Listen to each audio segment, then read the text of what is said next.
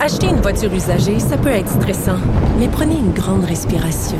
Et imaginez-vous avec un rapport d'historique de véhicule Carfax Canada qui peut vous signaler les accidents antérieurs, les rappels et plus encore. Carfax Canada.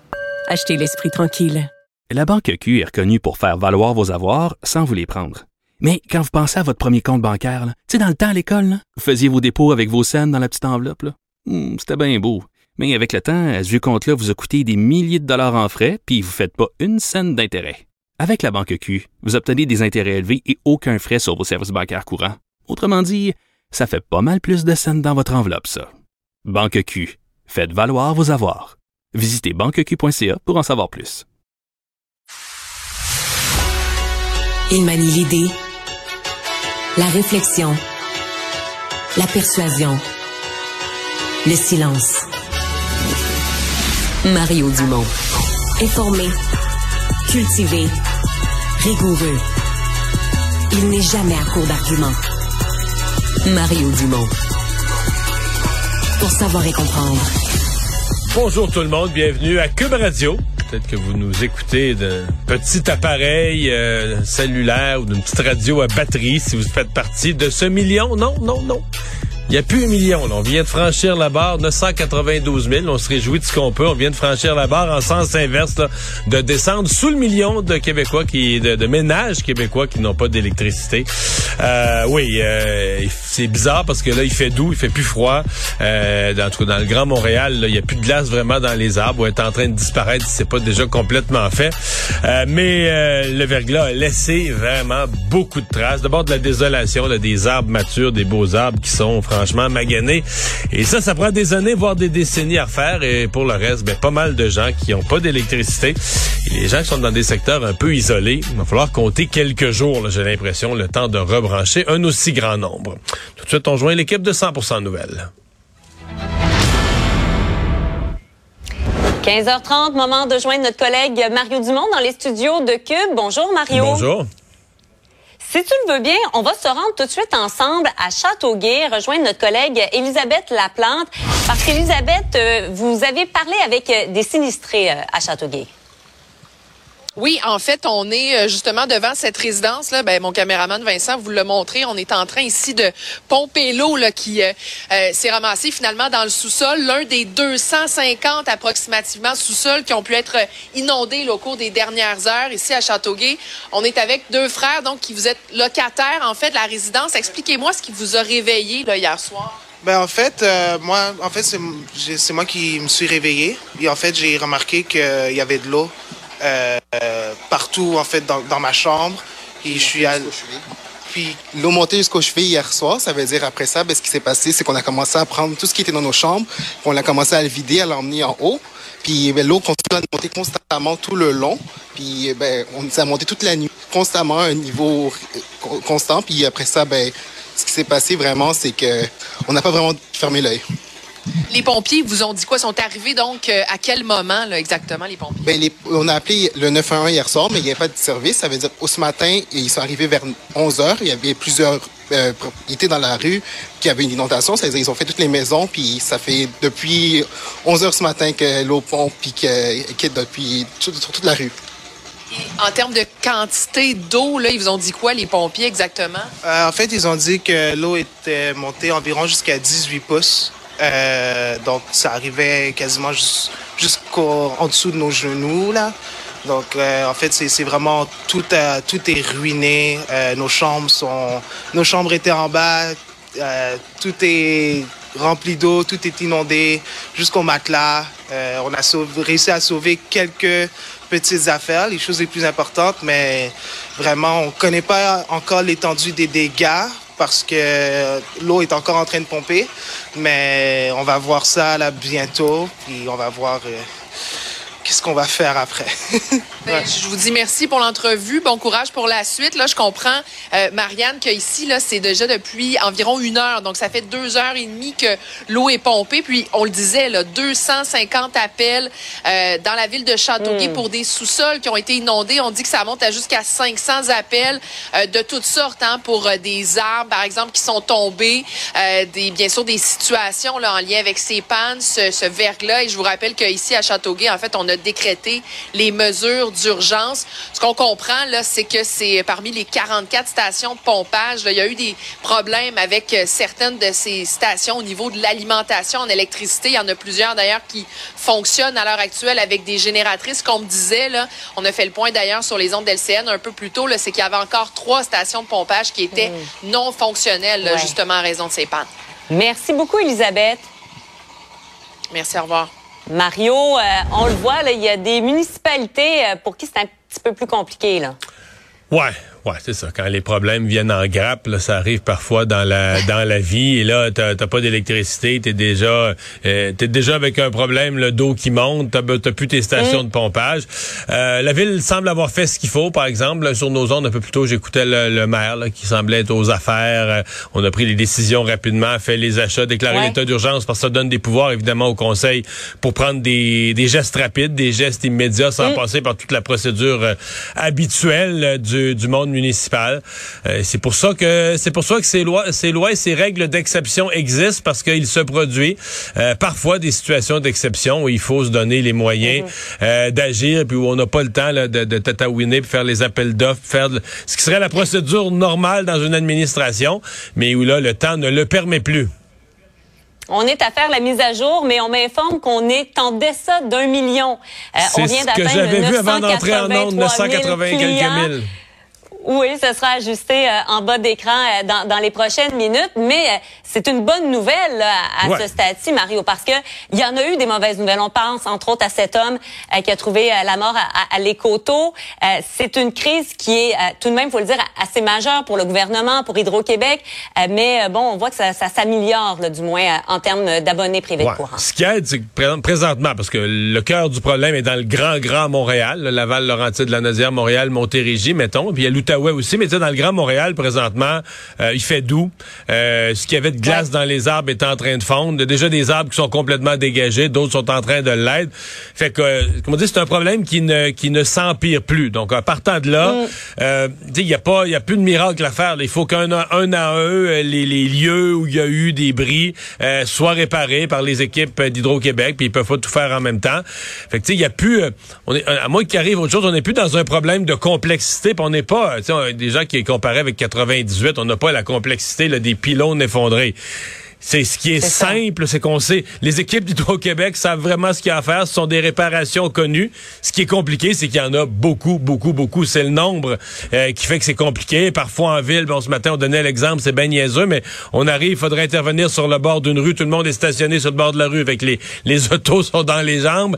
Euh, c'est des petits mm. problèmes comme ça, mais grosso modo, on sait ce qu'il y a à faire. C'est juste que sais, je me mets dans la peau euh, des gens, Marianne, là, qui, qui nous écoutent, là, puis qui habitent dans des zones, euh, ils sont dans une petite route de campagne où ils savent qu'ils sont 5-6 qui n'ont pas d'électricité.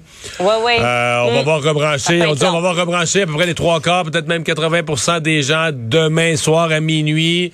Le samedi, dimanche, on va rentrer dans des plus petits rebranchements qui ramènent l'électricité à mm. moins de monde à la fois c'est bien plate, à mon avis, euh, des gens qui n'auront pas encore l'électricité à Pâques. Puis s'il y a des gens vraiment malchanceux, il n'est pas impossible à ce point-ci qu'il y a des gens qui n'avaient pas l'électricité à Noël puis qui n'auront pas encore l'électricité à Pâques. Là. Il doit probablement qu'il y a quelques gagnants à la loterie, quelques malchanceux qui vont avoir fini dernier dans les deux cas. Là.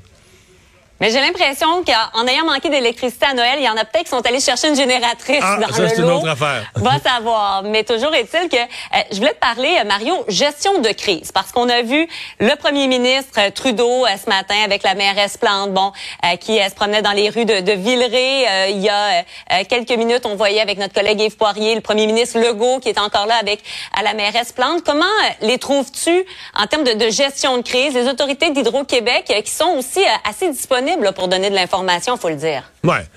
Ben, c'est important de le faire. On va se dire politiquement. Mettons que je, je, mettons, je mets de côté. Euh, je pense qu'ils sont tous sincèrement désolés pour les gens, puis ils ont ça à cœur, puis ils veulent aller aider.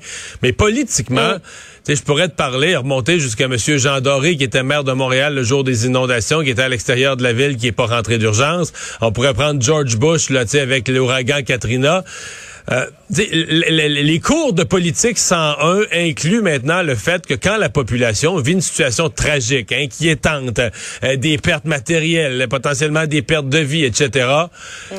faut que tu sois là Euh, faut que tu sois là, et il faut que tu sois présent, et il faut que tu faut que tu rassures. Je sais qu'il y a une partie de la population peut-être plus rationnelle qui dit ben là rassure rassure rassure. Qu'est-ce que tu veux François Legault? Il montrera pas des poteaux puis il ira pas raccorder des fils électriques puis c'est vrai qu'il y a un bout où tu sais mettons présentement là c'est les monteurs de lignes d'hydro les pros là qui mm. travaillent semble-t-il 16 heures par jour. C'est eux faut qu'ils aillent faire le travail. Mais euh, s'il y a des décisions à prendre, s'il faut débloquer un budget pour un centre d'urgence, il faut, ça rassure les gens de savoir que les gens en autorité sont là, sont au bout du téléphone, qu'ils se parlent, la mairesse, le premier ministre, des fois ils chicanent sur d'autres affaires en situation de crise, ils travaillent ensemble. Tu avais les trois niveaux de gouvernement là, ensemble en quelques minutes, là, la mairesse le, mm. de Montréal, le premier ministre du Québec, le premier ministre du Canada.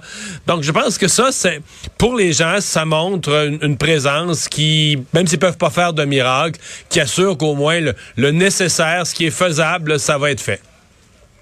Ça montre aussi l'ampleur, faut dire, de, de la situation euh, comme telle. Et, et, le modèle étudié, tu parlais de 1998, Mario, le modèle étudié de gestion de crise au Québec, c'est souvent la crise, euh, justement, euh, du verglas. Et c'est important de faire la part des choses. Tu, le disais un peu, là, il y a de grandes différences entre les deux événements. On n'est pas du tout à la même place, même si le nombre d'abonnés là a pu se ressembler à un certain moment. Ouais. Mais c'est quand même, ça nous dit quand même ça. Ça nous donne quand même une mesure que sur le strict critère du nombre d'abonnés, c'est la première fois là, depuis 1998 qu'on se rend aussi proche du nombre d'abonnés. Mais c'est ça, c'est que c'est pas la mm. même.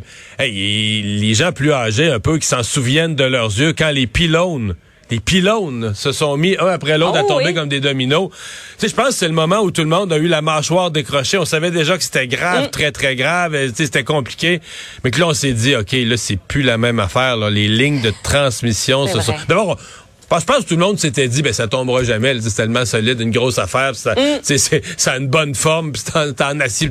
C'est une affaire qui tombera jamais. Quand ça s'est mis à tomber comme des jouets, et là, on a compris, OK, là, ça, on reconstruit pas ça dans, on reconstruit pas ça dans une demi-journée. Donc, je pense qu'on a pris ce jour-là l'ampleur que là, la, reconstruction, on parlait de semaines, que des gens auraient pas d'électricité pendant de très, très longues périodes. Alors, il y a rien de ça pour l'instant. Mais il y, aura rien de ça parce que là, tout est fini puis il annonce chaud dans les prochains jours. C'est juste que le, le nombre d'abonnés, ça nous donne quand même une mesure de ce qu'on vit présentement. Le nombre d'abonnés, c'est la première fois qu'on se rend en haut du million. Tu, on a eu toutes sortes, on a eu des, tempêtes de vent, euh, d'autres problèmes, mais c'est la première fois qu'on se rend en haut du million d'abonnés depuis 1998. Fait que ça nous donne quand même une ordre de grandeur, une mesure du problème qu'on vit présentement. Mais juste pour se remettre dedans, si on vivait 98, il y aurait eu du verglas, donc hier, toute la journée d'aujourd'hui, toute la journée de demain, ben oui. puis un petit peu ben samedi. C'est, ça l'équivalent, un petit peu samedi. Fait que, tu sais, c'est, pas la même chose. Mm, mm. Donc aujourd'hui, plutôt que d'avoir les arbres qui dégoûtent et qui se nettoient, ben les arbres, on aurait accumulé une autre couche, là. C'est ça, c'est ça. On voyait des images d'archives avec la neige, le froid et tout ça. Euh, C'était pas du tout la même situation. Il nous reste peu de temps, Mario, mais euh, je voulais te parler de, de la prière à l'école parce que ça rebondit encore euh, à l'Assemblée nationale ce matin. Euh, bon, avec l'actualité, on en parle un peu moins, mais les oppositions ont demandé à ce que ça s'applique aussi au cégep et aux, aux universités. Qu'est-ce que tu en penses? Faudra regarder ça, euh, parce que là, l'histoire part de Pascal Bérubé qui a présenté ce matin une lettre envoyée par un directeur du Cégep FX Garneau, euh, où là, c'est nommément, là, on ouvre un local de prière pour la communauté mm. musulmane, donc c'est vraiment, euh, c'est pour une seule communauté, c'est clairement ça, il n'y a pas de, y a pas d'ambiguïté où on dit pas que c'est une on fait pas croire, on dit pas que c'est une salle de, de, de réflexion. C'est carrément un local de prière pour la communauté musulmane.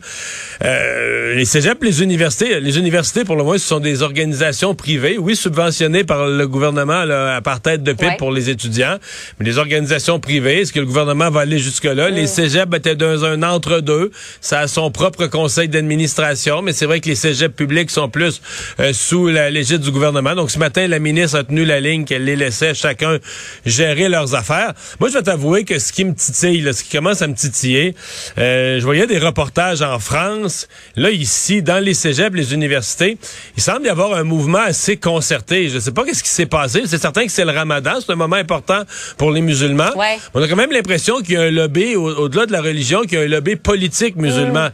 qui s'est levé, là, et qui a euh, comme mis la pression, puis il y a, comme s'il y avait une demande concertée qui arrivait un peu partout, Québec, Montréal, même l'Europe, pour que se faire euh, fournir partout, partout dans les institutions euh, des locaux de prière. Et je vois pas comment on va pouvoir accommoder ça. Je veux dire, euh, si tu le fais pour une religion, faut le faire pour les autres. On dira, mais s'ils font pas de demande. Mm. Puis là, ben là, dans certains cas, on veut exclure les filles. On veut exclure les femmes, mais voyons, on peut pas dans des institutions mm, mm, laïques, il n'est pas question.